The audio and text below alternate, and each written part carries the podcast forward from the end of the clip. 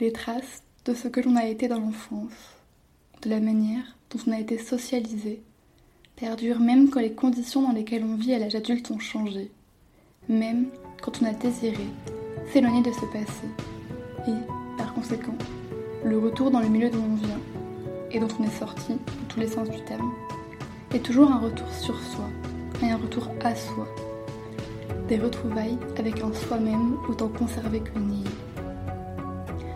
Affleure alors à la conscience, en de telles circonstances, ce dont on aurait aimé se croire libéré, mais dont on n'ignore pas que cela structure notre personnalité, à savoir le malaise produit par l'appartenance à deux mondes différents, séparés l'un de l'autre par tant de distances qu'ils paraissent inconciliables, mais qui coexistent néanmoins dans tout ce que l'on est.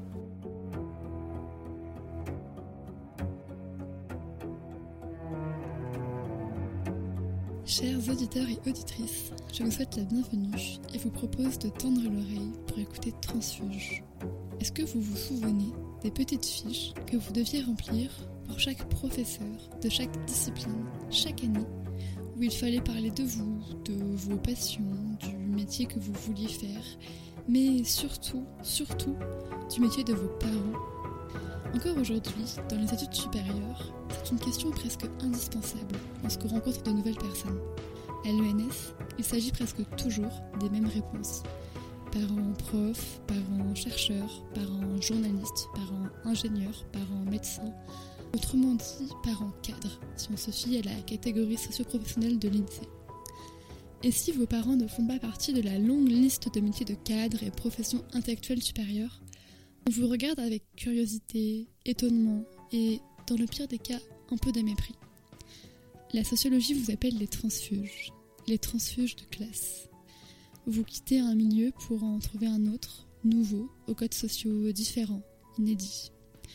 L'ENS est-elle pour vous synonyme de doute et de peur, de découverte et de refuge?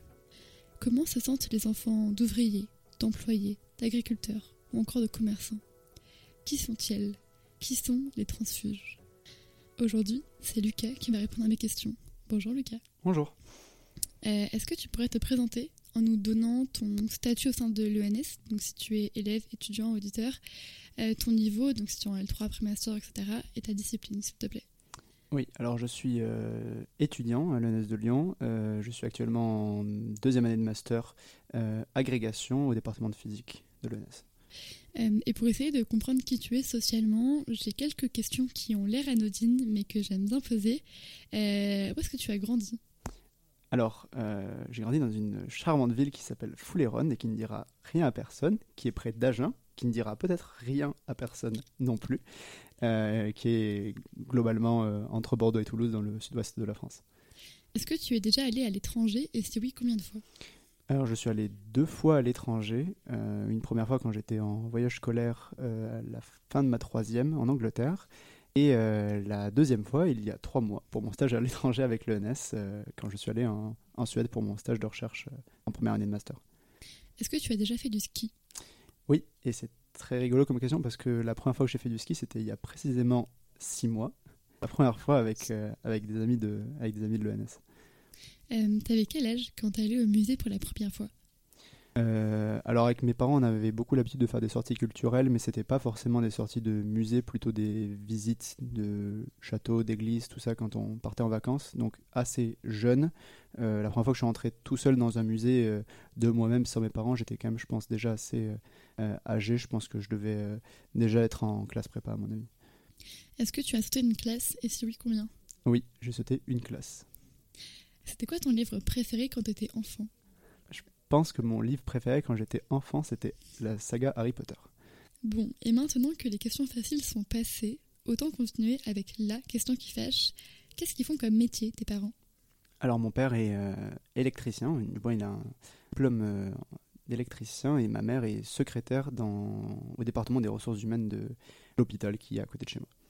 Est-ce que tu sais à quoi ça correspond comme CSP, donc comme catégorie socio-professionnelle Alors je pense que mon père actuellement, euh, qui ne travaille pas précisément comme électricien, mais comme... Euh, euh, enfin c'est un métier un peu difficile à, expliquer, mais je pense qu'il est plutôt dans la catégorie employé employés de commerce. Et ma mère, elle, elle est plutôt.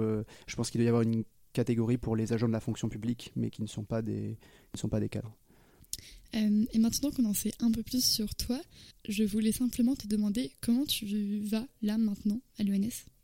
Je pense que ça va. J'ai pas de à l'ENS, j'ai pas de. Je me, je me sens bien à l'ENS. C'est pas quelque chose qui, qui me fait euh, extrêmement peur ou qui m'a fait euh, extrêmement peur depuis que j'y suis. Je pense que je me sens euh, plutôt plutôt à l'aise. Et est-ce que tu pourrais nous dire ce que tu faisais avant d'arriver à l'ENS Donc, si tu as fait une prépa, une fac, et où est-ce que tu l'as faite, etc. Et d'une part, à quel point l'ENS c'était vraiment ton but absolu? Et d'autre part, à quel point tu pensais que tu serais pris sur une échelle de 1 à 10 Alors oui, j'ai fait, euh, j'ai fait une prépa. J'étais en prépa MP à Montaigne, donc à Bordeaux. Euh, j'ai fait, j'ai fait deux ans de prépa. L'ENS, quand je suis arrivé en prépa, c'était vraiment mon objectif absolu. Euh, parce que je suis arrivé en, je suis sorti du lycée en me disant que je voulais absolument être soit chercheur, soit enseignant. C'était les deux vocations que je jouais. Donc l'ENS a semblé tout, tout tracé pour, euh, pour cette voie-là. Euh, c'est d'ailleurs mes enseignants du lycée qui m'ont un peu poussé à, aller en prépa parce que la base, moi, je pensais vraiment euh, aller à la fac comme ce qu'avait fait mon, frère, mon frère avant moi. Et, et je pensais, alors j'étais très confiant quand je suis rentré en prépa, beaucoup moins à la fin de, à la, fin de la prépa.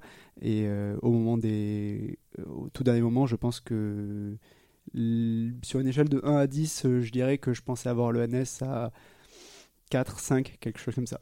L'ENS, c'est considéré comme une réussite euh, sociale et intellectuelle pour beaucoup, mais comme toute victoire ou tout succès, il y a souvent beaucoup d'échecs euh, de tout type avant. C'est quoi l'échec, qu'il soit scolaire ou non, qui t'a le plus marqué et qui t'a le plus permis d'avancer ou de rebondir? Je dirais que euh, j'ai pas réellement eu beaucoup d'échecs euh, tout au long de ma scolarité. Enfin, ça a été un parcours assez euh, typique pour arriver jusqu'en jusqu'en classe prépa et après jusqu'à jusqu'à une classe étoilée quand j'étais en, en, prépa. je pense que le premier véritable échec et qui m'a fait rebondir immédiatement, c'est le fait que à la fin de la seconde année de prépa, j'ai pas eu l'ENS sur sur concours et à ce moment-là, je pensais vraiment ne pas finir à l'ENS, qui m'avait foutu un sacré coup au moral quand, comme je disais, puisque c'était vraiment l'envie, le, rêve que j'avais que, j'avais vraiment, euh, dont j'avais vraiment besoin quand je suis rentré en, classe prépa. Et, euh, et ce qui m'a tout de suite fait rebondir, c'est quand euh, j'ai quand j'ai été pris sur dossier un mois après, puisqu'on avait les résultats fin juillet et le résultat de l'admission de dossier fin, moi je l'ai eu fin août. Euh, vraiment au moment où j'ai où j'ai eu cette admission sur dossier, cette deuxième chance, c'est vraiment ça qui m'a fait. Je me suis dit cette fois-ci, euh, cette chance-là, je peux pas la laisser passer. Euh, il y a eu un échec qui a failli coûter ce que je voulais absolument faire dans ma vie. Alors j'aurais sûrement trouvé d'autres façons de le faire, mais c'était vraiment l'état d'esprit que j'avais à l'époque et le fait de, de qu'on m'offre cette deuxième chance, je me dit je ne peux pas la laisser passer, il faut absolument la saisir. Mais du coup, est-ce que c'est vraiment est-ce que être pris sur dossier à l'ONS, c'est vraiment une, euh, une, forme de rebondissement par rapport à l'échec? Parce que pour moi, c'est juste qu'il y a une chose en plus qui est arrivée, tu vois, et qui a fait que tu as été pris. Euh, qu'est-ce que ça t'a qu'est-ce apporté en termes de enfin, dans ta vie ce truc-là de dire en fait putain je suis pas pris euh, enfin je, ne réussis pas le concours de, de l'ONS quoi? Mais je pense que justement pour en ayant été habitué euh, très longuement. Euh, enfin, je suis quelqu'un qui, qui, est très mal à l'aise avec l'échec. Euh, pas forcément l'échec de, manière générale au sens où de rater quelque chose, mais en fait avec ce que moi-même je considère comme un échec pour moi. Et, et c'était un peu la première porte sur le parcours qui se fermait devant moi alors que j'espérais l'avoir. Et en fait, vraiment ce recul, ce contre-coup de ah oui, en fait, aussi tu peux échouer et ça arrive et c'est pas grave. Et on, et on trouve des moyens de, d'aller contre ça. Alors, bon, le moyen moi, que j'ai eu, c'est finalement d'être quand même pris à, à l'ENS, donc on peut relativiser euh, l'échec, l'échec absolu, mais euh, malgré ça, je pense que si ça n'avait pas été le cas, j'aurais trouvé une autre porte de sortie, et, euh, et je pense que c'était vraiment juste la prise de conscience de se dire ça, ça, ça peut m'arriver, il faut que, pas que je me fasse déborder par ça, il faut que je euh, sache quoi faire de, de cet échec, il faut que je comprenne que ça peut arriver et en tirer, du, et en tirer un bénéfice. Mais justement, quel bénéfice t'en tires? Ben, je pense que le bénéfice le plus, le plus immédiat que j'en ai tiré, c'est de me dire euh, il faut que je puisse faire toujours mieux pour ne plus avoir à, à, à, refaire cet échec, alors sans que ça soit le cas et sans que l'échec effectivement soit, soit impossible. mais c'était vraiment une prise de conscience assez brutale de se dire d'accord, je peux échouer. si ça devait réarriver de nouveau, alors je devrais. il faut pas, faut pas, faut pas se laisser tomber. Non pas que ce soit simple. Il y a beaucoup de choses qui peuvent affecter les, capacités, les capacités de rebondir. Moi, j'ai eu un environnement social qui était assez privilégié pour rebondir, mais c'était vraiment ce, côté-là de me dire. ce n'est qu'un échec, il faut réussir à, à passer outre, et c'est le fait d'être confronté pour la première fois à l'échec qui m'a fait, fait me dire ça. Euh, et une fois entré à l'ENS, qu'est-ce qui t'a fait le plus ressentir que tu venais d'un milieu social différent? J'ai pas vraiment ressenti de. de j'ai pas eu vraiment cette réaction de venir d'un milieu social différent à l'ENS. Je pense que c'est en, partie euh, lié au fait que. Euh, qu'il y a moins d'exigences de catégories socio-professionnelles supérieures quand on vient d'un, quand on entre dans un milieu scientifique euh, comparé à un milieu littéraire. Alors, effectivement, j'ai croisé beaucoup de, de, de, mes, de, mes, camarades et de mes amis dont les parents sont euh, soit chercheurs, soit profs, euh, soit cadres de manière générale, ce qui n'était pas mon cas, mais c'est pas quelque chose qui. J'ai jamais ressenti de malaise de, de, la part de ces personnes, une sorte de jugement comme quoi je ne devrais pas être là. Alors, sûrement tomber sur des personnes très bienveillantes, mais malgré cela, ça m'a ça m'a permis de ne pas me sentir mal à l'aise dans, cette, euh, dans cet endroit que, je, que j'espérais de mes voeux et que j'avais enfin réussi à, que j'avais enfin réussi à obtenir. Sans même parler de, de, remarques ou de choses qu'on aurait pu te dire, il n'y a rien qui t'a fait sentir qu'il y avait quand même une, différence socialement?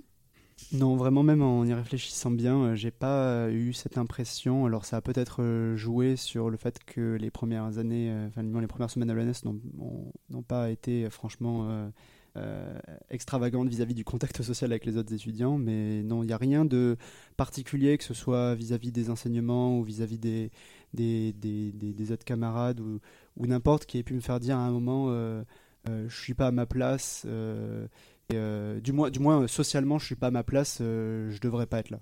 Pour toi, le syndrome de l'imposteur, c'est quoi? Et est-ce que ça te parle? Alors oui, c'est pour ça que j'ai précisé socialement à la, question d'avant, parce que s'il n'y a rien qui socialement me fait dire que je suis pas à ma place, euh, ça, fait, ça fait bien deux ans depuis que je suis ici que, que je me dis que par contre en termes de, en termes de résultats, en me comparant aux autres, euh, c'était étonnant, c'est même surprenant euh, que j'ai été pris. Ce syndrome de l'imposteur, je le, je le, vis vraiment très souvent et ça passe vraiment par une une, dévalorisation euh, assez constante de même dans la réussite, même dans le fait d'accomplir quelque chose, c'est le fait de venir euh, en permanence presque insidieusement euh, soit le sous-estimer, soit se dire que c'est pas mérité, que c'est presque de la chance, qu'il y a forcément un facteur extérieur qui n'est pas dû à sa propre réussite, qui vient matérialiser cette réussite. Et, moi, je suis quelqu'un qui, est effectivement très sensible au syndrome de l'imposteur.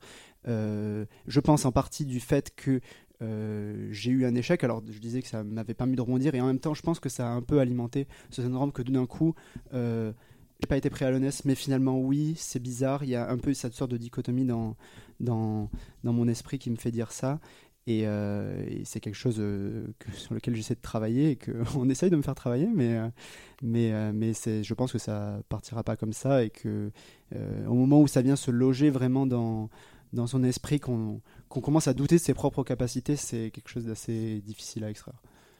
Et justement, comment tu essayes de lutter contre ça, de prendre confiance en toi, en tes capacités?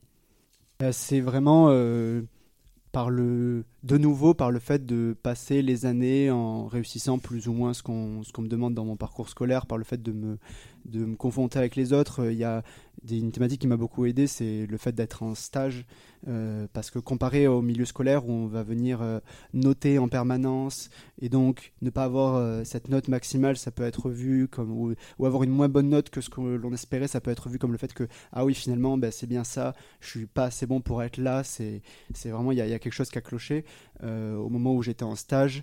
Euh, cette année en Suède, les, la, personne qui m'encadrait et les, les, doctorants avec lesquels, j'étais avec j'ai travaillé euh, ont été, été très contents du travail que j'ai fourni. Et d'un coup, ça m'a fait me dire, euh, ça m'a fait un peu changer de paradigme en me disant que il n'y a pas que cette question de, des notes scolaires pur, et de la pure réussite aux examens, mais il y a vraiment ce côté, quand on veut faire quelque chose, je suis prêt à me dépasser pour y aller et pour le réussir. Donc j'ai vraiment tout donné pour, quand, j'étais en stage parce que c'était quelque chose qui me, qui me plaisait énormément. Et le fait de se donner à fond dans ça, euh, de se rendre compte qu'on réussit quelque chose et qu'en plus de ça, d'être euh, félicité et d'être euh, et d'avoir des remarques positives sur son travail et sur ce qu'on a réussi à accomplir, ce qui n'est pas forcément le cas avec simplement une note, ce qu'on n'a pas du tout avec les enseignants.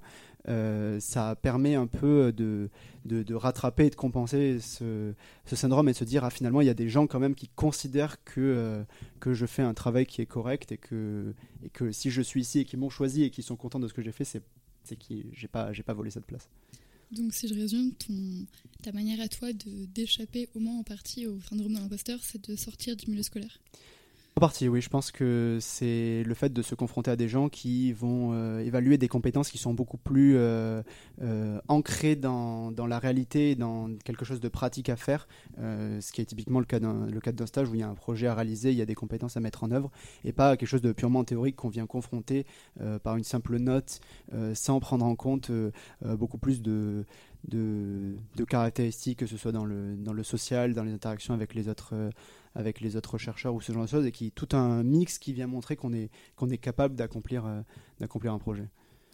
Euh, et comment ta famille vit le fait que tu sois entré à l'ENS Est-ce que tes rapports avec ta famille ont changé depuis?